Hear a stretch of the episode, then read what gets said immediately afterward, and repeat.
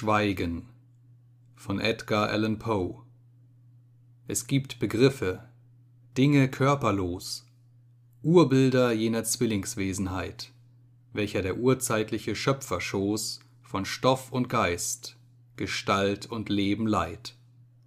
Es gibt ein zweifach Schweigen, Meer und Strand, Seele und Leib. Das eine wohnt fernab an einem Orte, den die ernste Hand gütiger Huldenen mit Grün umgab.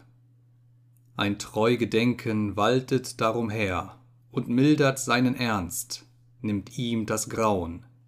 Es trägt den dunklen Namen Nimmermehr.